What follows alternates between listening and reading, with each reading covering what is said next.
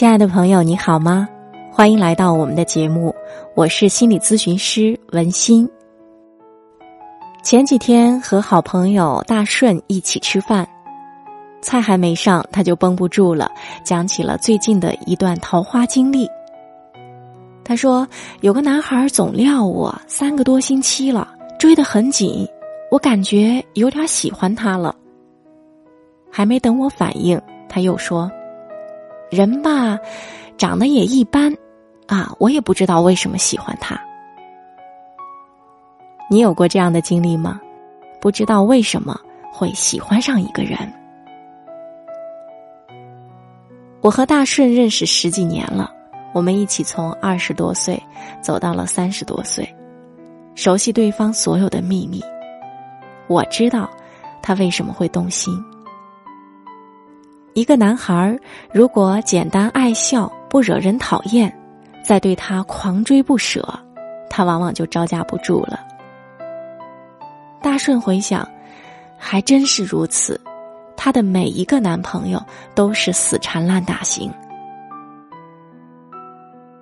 在心理咨询中，我碰到过很多女人，她们都会选择宠爱自己、付出比较多、比较稳妥的男人。这种选择并不是因为爱，而是因为缺乏安全感。今天我们就来聊聊安全感的话题吧。你有过这样的经历或者感受吗？对别人的话很敏感，会琢磨很多，内心戏很丰富，想的比做的多，情绪的起伏比较大。心情会无端的好，或者是无端的差。很想和别人亲近，但是嘴上说不出来，身段也比较僵硬。常常很认真、很自律，没有幽默感，不会自嘲。如果犯错，就会觉得自己很傻。当生活发生变化的时候，心理压力往往很大。这些都是没有安全感的表现。说实话，在三十岁之前，我也是一个没有安全感的人。上面的这些表现，我都有过。那个时候，我常常做一个梦，在梦里面好像在爬一座大山，非常高，非常陡峭，好多人都在往上爬，大家都非常努力。我已经很累了，满头是汗，手上脚上都没劲儿了。可是呢，就是不敢停下来。忽然脚上一打滑，手上抓不住，就失重一般的坠下去了。万丈深渊，黑不见底。然后我就被吓醒了。这是一个很典型的。没有安全感的梦。人本主义心理学家马斯洛提出过一个心理健康的标准，第一条就是要有充分的安全感。他认为，安全感是决定心理健康最重要的因素了，可以被看作是心理健康的同义词。可能很多人都知道，马斯洛有一个需要层次理论，概括了人的需要层次，依次是生理的需要、安全的需要、爱和归属的需要、尊重的需要、自我实现的需要。他把生理的需要和安全的需要定义为低层次的需要，其他的三种需要属于高层次的需要。一般来说，只有当低层次的需要被大部分满足之后，人才有能力去发展高层次的需要。所以，当一个人生理需要被部分满足之后，安全的需要就会成为首要的、最重要的需要。他会越来越寻找环境的安全、稳定和保障。如果得不到，他就会焦虑、恐惧。安全感强的人，一般具有较高的接纳和自我认同。而安全感不足的人，往往隐藏着强烈的自卑和敌对情绪，常常会有失控感，内心冲突很大。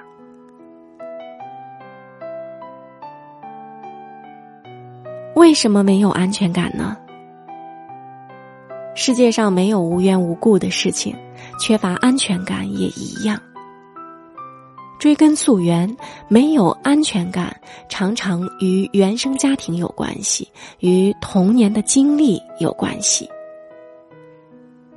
还是先说大顺吧，她是个大美女，人长得很高挑漂亮，学历也高，工作体面，家境也不错。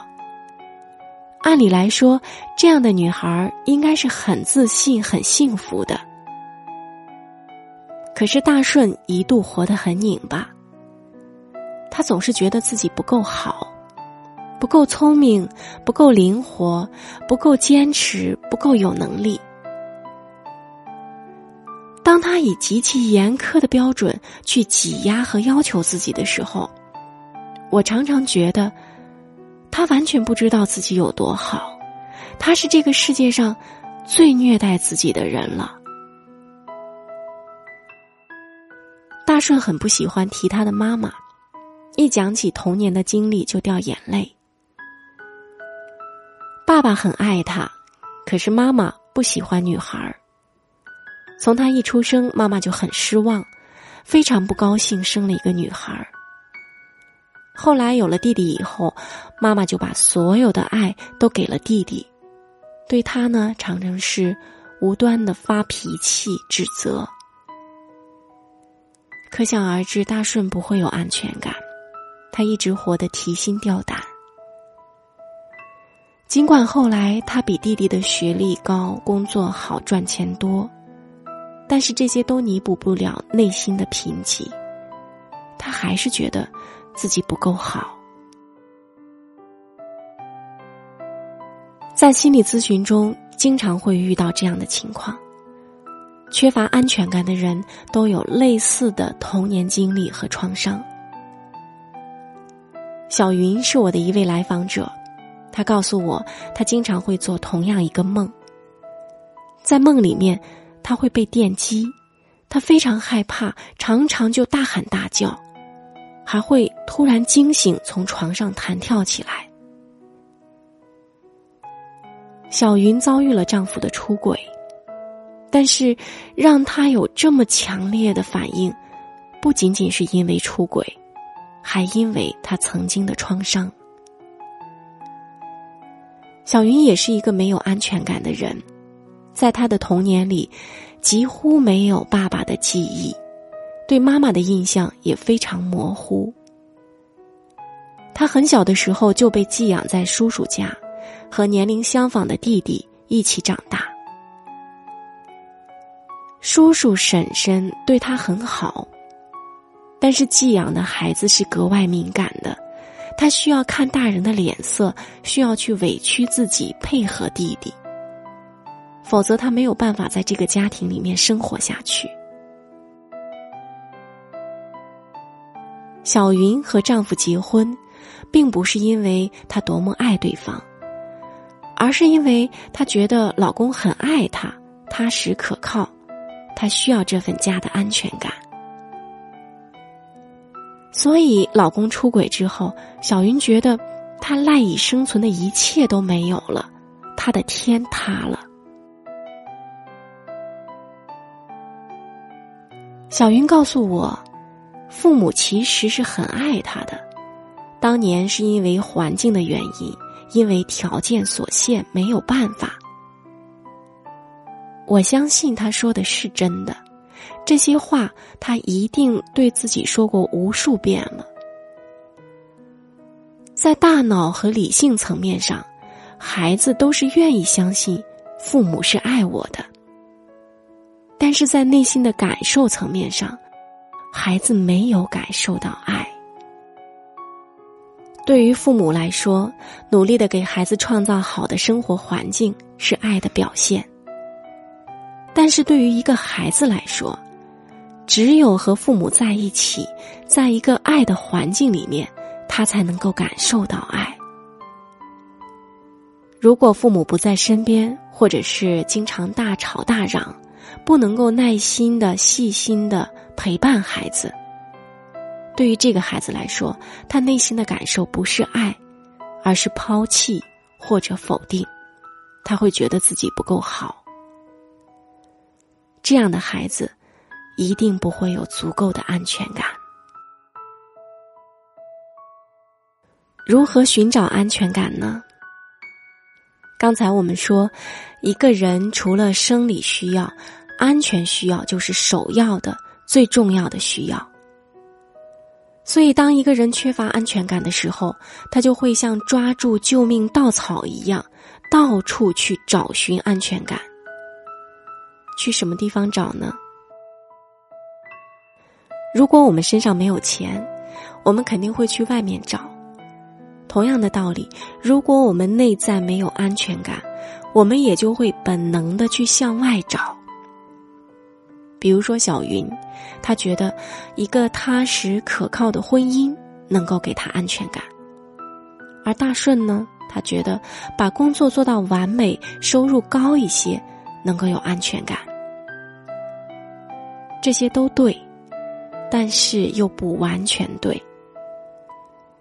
工作、收入、爱情、婚姻、家庭，这些都可以带来安全感。但是，如果你以为只有这样才能够安全，才能够幸福，那么很有可能，你正在给自己埋下痛苦的伏笔。一个期望从别处获得安全感的人，一定会最终失望和痛苦的。而且你会发现，当你把安全感寄托在工作、爱情或者婚姻上的时候，往往是你怕什么就会发生什么。你想要爱情浓烈，偏偏它就是越来越淡；你想要婚姻平稳，偏偏就发生出轨和各种状况；你想要事业顺利，偏偏就会遇到各种瓶颈。生活不是要跟你作对，而是要提醒你，安全感从来不是别人或者什么东西能够给你的。真正的安全感，只能来源于自己的内心。没错，安全感别人给不了，而工作、爱情和婚姻，在这些上面，你附加的东西越少。越容易幸福。对我来说，非常重要的一个时刻是，我忽然意识到，原来这个世界上根本就没有什么真正的安全。先不说意外和死亡谁会先到来，即使活着，也是非常不容易的。想要活得好一点，就要难上加难。社会变化太快了。什么状况都可能发生。想想十年之前重要的那些人、那些事，现在可能都不重要了，甚至都不存在了。没有什么是恒定的、不变的。越是对失控一无所能，就越想要安全感。如果没有一颗可以接纳变化、接纳无常的心，我们不可能有真正的内心的平静和安全，而我们追寻的安全感，其实是非常虚无的。它更像是，因为我们经历了一些创伤，所以我们内心有很多情节、很多期待和想象。而我们呢，就拿着这些期待和想象，在现实的生活当中去孜孜不倦的寻找。这些只是我们以为有的东西，这些都是内心的想象，并不是真正的现实生活。可能你会说，这样子想真的是一件很残酷的事，但是对于我。意义非凡，我好像破茧成蝶一样，一下子跳脱出了自己给自己规划的牢笼。我不要过去的经历影响现在的我，即使生活是不安全的，我也要真正的去生活，而不要活在想象里面。很奇妙，从那天开始，我突然有安全感了。原来安全感根本就不在别处，它一直都在我们自己身上，在我们的内心里面。安全感就是我们的后花园，只要用心陪护，我们每个人都可以自带安全感。真的希望你也能够发现你的花园，让它美丽你的人生。好了，今天关于安全感的话题我们就聊到这儿了。